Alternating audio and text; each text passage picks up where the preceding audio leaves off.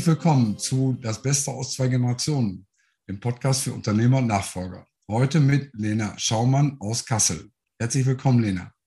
Vielen Dank für die Einladung. Hallo. Ja, schön, dass du dir die Zeit nimmst, oh, mit mir über das Thema Nachfolge zu sprechen. Du bist Nachfolgerin bei Möbel Schaumann, arbeitest noch mit deinem Vater zusammen. Ihr seid praktisch noch im Übergabeprozess. Und vielleicht für die, die dich noch nicht kennen, oh, magst du dich einmal kurz vorstellen und auch ein bisschen dazu sagen, wie du in die Rolle reingewachsen bist? Ja, sehr gerne. Also du hast jetzt einen Teil schon gesagt. Mein Name ist Lena. Ich bin Nachfolgerin in vierter Generation in unserem Möbelhaus Schaumann mit zwei Standorten in Nordhessen, nämlich in Kassel und Korbach. Also für alle, die in der Gegend sind, ihr seid herzlich eingeladen, mal vorbeizuschauen. Und ähm, ich bin vor drei Jahren, dreieinhalb Jahren inzwischen ins Familienunternehmen eingestiegen, nachdem ich mir das eigentlich mein Leben lang nicht vorstellen konnte. Aus dem einfachen Grund, dass ich einfach dachte, es ist viel, viel, viel zu groß und ich kann das niemals schaffen. Ich habe quasi gesehen, wie mein Vater das Unternehmen auch groß gemacht hat. Ähm, also die vorigen Generationen, es gab einmal die Gründergeneration, das war mein Uropa, dann gab es die Generation meines Opas, der aus einer Tischlerei ein Handelsunternehmen gemacht hat also schon im Prinzip so die Anfänge eines Möbelhauses, wie es eben heute aussieht. Und mein Vater hat es dann eben wirklich deutlichst vergrößert und skaliert, also und auch eben expandiert, hat noch weitere Filialen aufgemacht. Und ähm, ja, dann habe ich immer so gedacht, was soll denn da jetzt meine Rolle sein? Wie soll ich irgendwie das ähm, schaffen, in diese Fußstapfen zu treten? Mhm. Und ich war mir sicher, das kann ich nicht und deswegen ähm, wollte ich auch nicht kommen. Und dann habe ich erst ein eigenes äh, Startup gegründet in Berlin und in dieser Zeit habe ich dann gemerkt, so hey Mensch, ah, Unternehmertum ist echt das, was ich machen möchte. Ähm, vielleicht kann ich das ja doch. Jetzt habe ich irgendwie eine Expertise. Dieses Startup war im Online-Bereich ähm, für mhm. Möbel auch.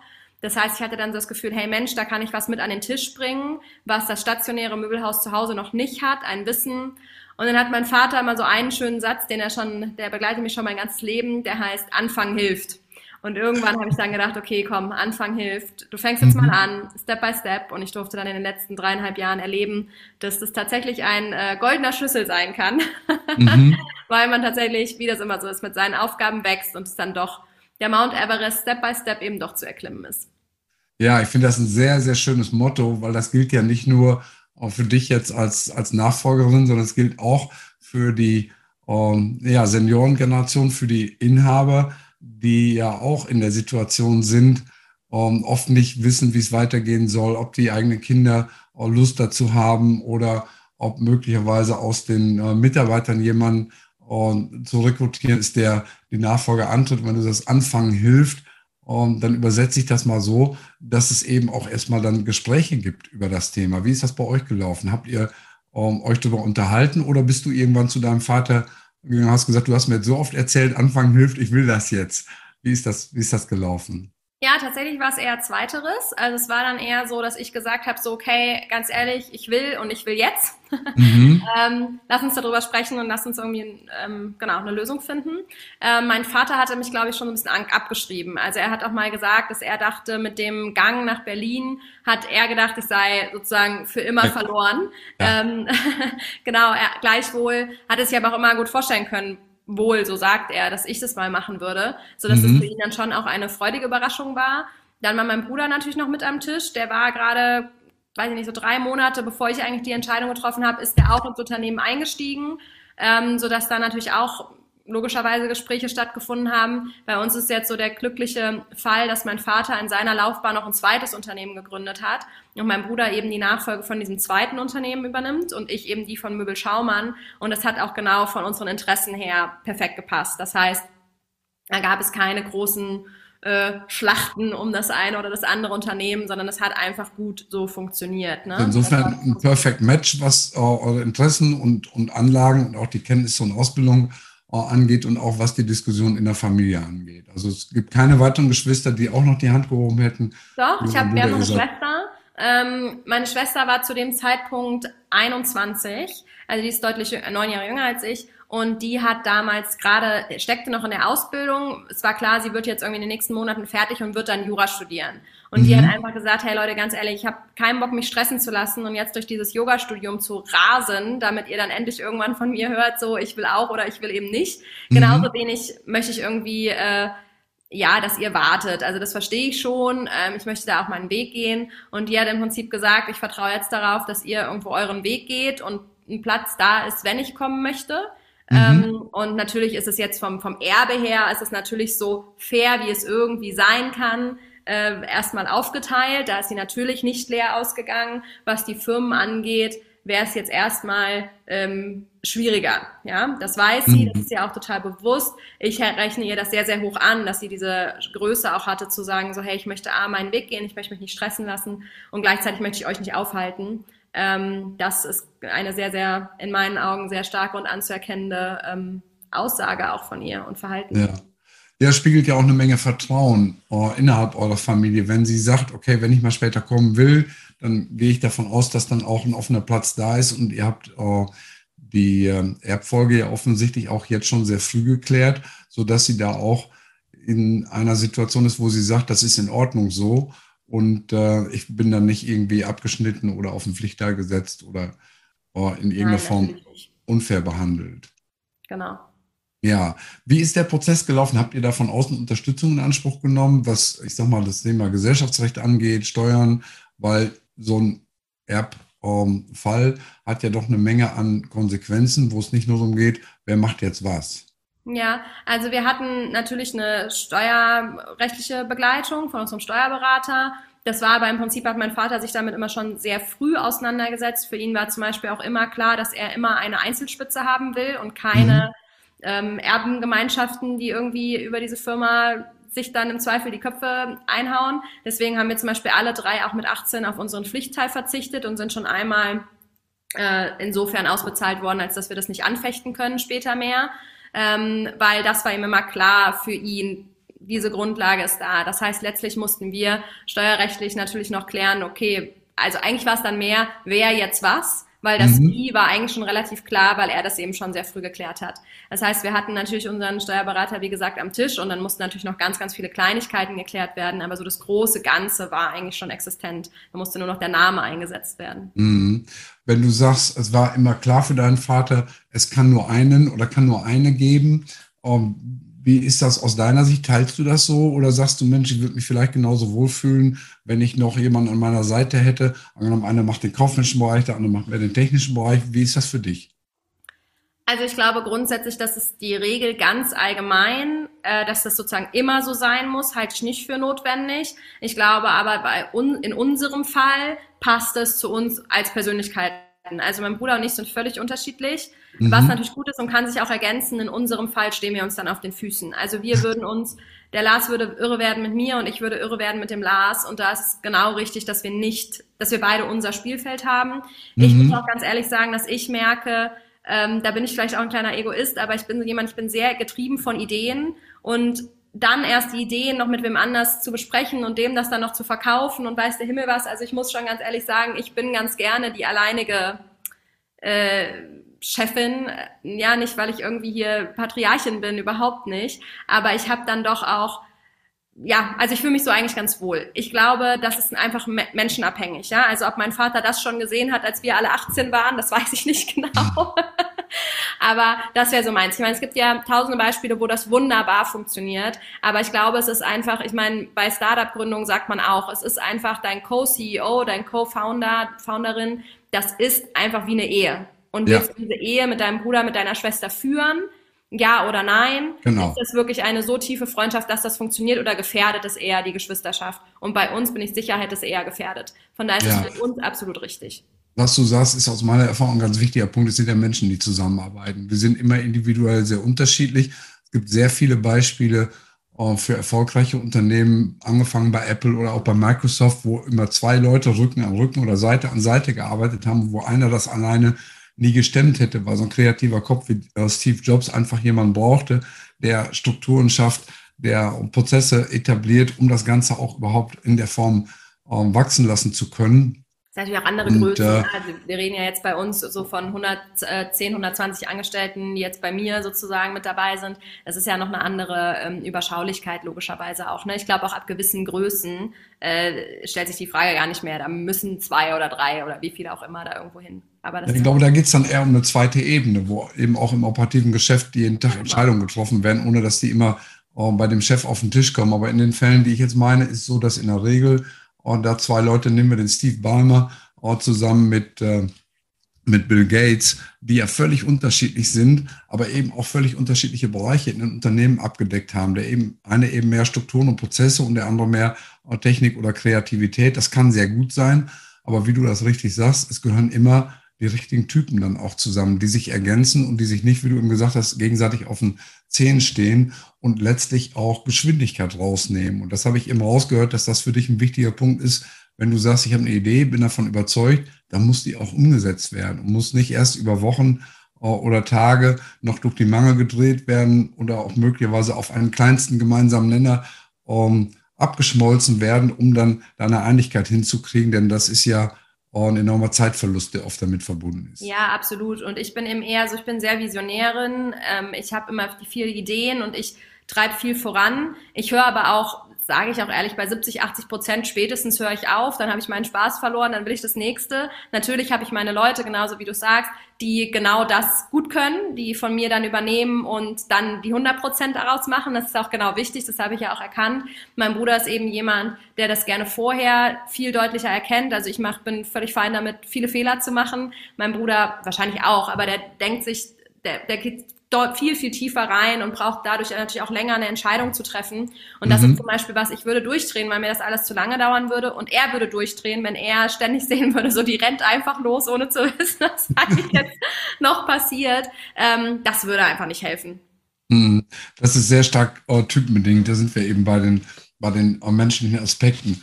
Du sagst, du bist jetzt dran, habt ja im Unternehmen, dein Vater ist auch noch im Unternehmen, so wie ich das wahrgenommen habe. Ergänzt ihr euch da ja ziemlich gut. Dein Vater macht mehr so den kaufmännischen Bereich, Zahlen, Daten, Fakten und du bist mehr so auf der Marketingseite unterwegs oder auch eben, wie du sagst, Visionärin. Wie kann man Dinge nach vorne uh, entwickeln? Ich habe wahrgenommen, ihr habt zum Beispiel jetzt den, den Montag uh, als Öffnungstag gestrichen, einfach um auch das Thema Energiesparen da nach vorne zu bringen. wie ist das Verhältnis mit deinem Vater jetzt nach dreieinhalb Jahren? Wie hat sich das entwickelt? Äh, also erstmal ist es auf jeden Fall ein gutes, zum Glück. Ähm, das sah auch zwischendurch gefühlt mal anders aus. Also es gab schon wirklich Momente, wo ich gedacht habe, so puh, kriegen wir das hier echt durch und mit einer ähm, mit einer intakten äh, Beziehung. Also ich habe schon zwischendurch echt gedacht, müssen wir abbrechen, damit ich meinen Papa nicht verliere sozusagen. Mhm. Er auch irgendwie mich als Tochter natürlich. Das haben wir zum Glück äh, hinbekommen. Unsere Beziehung, ja, also mein Vater ist so ein, äh, der ist halt auch visionär, trotzdem deutlich mehr so Zahlen, Daten, Fakten basiert. Das heißt, wir haben eine große Schnittmenge, aber eben auch eine, wo wir einfach Prioritäten unterschiedlich setzen. Das bringt natürlich immer auch mal wieder Diskussionen mit sich und sicherlich ist das für meinen Vater auch schwer, so dieses dieses Vertrauen auch abzugeben, dass ich jetzt eben Dinge ganz anders mache und die trotzdem erfolgreich sein können. Ich glaube, jetzt so nach dreieinhalb Jahren hat man oft genug auch Zahlen, Daten, Fakten, ne, Bilanzen und Co. gesehen, dass er irgendwo auch den Beweis hat, dass das funktioniert. Aber das war auf jeden Fall eine schwierigere, ein, ein schwierigerer Weg, ja, den man erstmal mhm. lernen musste. Wir oder ich vielleicht auch allen voran haben uns immer extrem schwer getan mit diesem, äh, mit diesem klassischen Rollen, Rollenbildern. Ne? Also man sagt ja immer so, hey, hier ist mein Vater mein Geschäftspartner und zu Hause ist er mein Papa. Ja. ja, das ist alles in der Theorie total nett und ich verstehe es auch. So unterschiedliche Mythen, die man trägt in Ja, aber es ist, also für mich muss ich sagen, es ist extrem schwer. Ich habe zwischendurch mal probiert, meinen Vater hier eben auch nicht mehr Papa zu nennen, sondern eben Hermann zu nennen. Ähm, das fühlte sich alles völlig unauthentisch an und so weiter und so fort. Also wir haben da schon echt Zeit gebraucht, uns einzugrooven und ich glaube, wir haben das jetzt inzwischen geschafft, aber wir sind, glaube ich, immer ein bisschen mehr Papa und Tochter als Geschäftspartner. Mhm. Und zwar nicht Papa und Tochter im Sinne von er ist über mir, das gar nicht, aber diese emotionale Beziehung, die ist bei uns einfach sehr, sehr stark. Und wir kriegen dieses Emotionale nicht ganz raus aus den geschäftlichen Themen. Was auch aus meiner Sicht ähm, ein äh, Ziel wäre, das gar nicht erreichbar ist, weil ähm, mit meiner Erfahrung behaupte ich, dass 100 Prozent aller menschlichen Entscheidungen emotional basiert sind. Oft ist so, dass sich anschließend der Kopf zwar die logische Begründung äh, macht, damit das Ganze sich auch gut anhört und nach außen logisch äh, darzustellen ist, aber es ist der Bauch, der, der entscheidet und äh, der auch letztlich zwickt oder der sich wohlfühlt, äh, egal in welcher, in welcher Situation. Und das ist gerade so eine intensive Beziehung zwischen Eltern und Kindern aus meiner Sicht niemals emotionsfrei zu gestalten, da kann man sich noch so viel Mühe geben. Die Frage ist eher, wie geht man mit den Emotionen um? Und das ist die Frage an dich. Habt ihr da einen Modus gefunden, dass ihr ähm, zum Beispiel gesagt habt, wenn wir jetzt in eine Diskussion kommen, da gibt es sowas wie eine weiße Fahne, das dem anderen signalisiert, so jetzt nicht mehr tiefer reingehen, damit wir das hier nicht eskalieren? Oder sagt ihr, wir machen einmal äh, in der Woche zusammen ein Mittagessen, wo wir die Dinge besprechen, einfach so aus dem üblichen Bereich auch räumlich rauszukommen. Wie habt ihr das entwickelt? Also wir hatten da keinen Fahrplan. Es gab die verschiedensten äh, Dinge zwischendurch. Also erstmal die weiße Fahne gibt's nicht. Wir beide ähm, ja, gehen dann gerne auch mal tief. ähm, es gab Zeiten, da sind wir einmal die Woche gemeinsam morgens joggen gegangen. Es war so in diesen ganzen Corona-Zeiten. Das war für uns irgendwie eine schöne Sache, weil wir dann irgendwie bei Bewegung und draußen die Themen besprechen konnten. Und ehrlich Man geht in die gleiche Richtung, parallel, man sitzt sich nicht konfrontativ genau, gegenüber. Genau. Und ähm, ansonsten haben wir aber viel, ehrlicherweise auch an vielen Stellen haben wir es auch totgeschwiegen. Äh, das ist uns natürlich später wieder auf die Füße gefallen. Also das ist auf jeden Fall keine Empfehlung, die ich aussprechen würde. Und an vielen Stellen haben wir, glaube ich, beide dann auch insofern ein bisschen resigniert, als dass ich irgendwo gesagt habe, ich mache jetzt trotzdem mein Ding und ich höre jetzt auf, ich diskutiere es jetzt nicht noch fünfmal mit ihm und er quasi auch gesagt hat, ich lasse sie jetzt machen und wenn sie jetzt halt einen Fehler macht, dann ist es so, aber auch ich diskutiere das jetzt nicht noch fünfmal.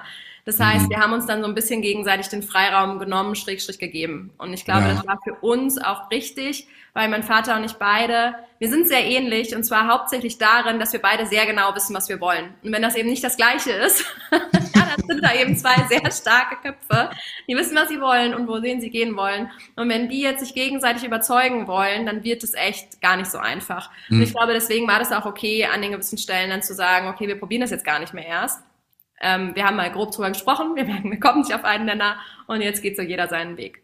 Okay, das heißt, ihr habt auch beide eine gewisse Gelassenheit entwickelt über die Zeit, um den anderen eben auch seine Position zu lassen, mit dem Anspruch, trotzdem den eigenen Weg zu gehen und das eben auf der anderen Seite um, zuzulassen. Mhm, genau. Ja, sehr interessant. Ich gucke mal ein bisschen auf die Uhr. Wir haben jetzt äh, 20 Minuten auf der Uhr und das ist so unsere unsere übliche Spanne 15 bis 20 Minuten. Was würdest du ähm, beiden Generationen, also äh, Kolleginnen und Kollegen, die auf der Nachfolgeseite sind oder auch eben den Übergebenen mit auf den Weg geben wollen, so die, die wichtigsten drei Learnings, die du aus deiner ähm, Erfahrung weitergeben kannst? Also ich, ich glaube mal so ein bisschen was aus äh, unserer letzten Podcast-Folge. Da haben wir mit Dieter Lange gesprochen und ich fand, was er gesagt hat, würde ich total gerne übernehmen, weil ich wirklich den Eindruck, also das ist so sehr in Resonanz mit mir gegangen.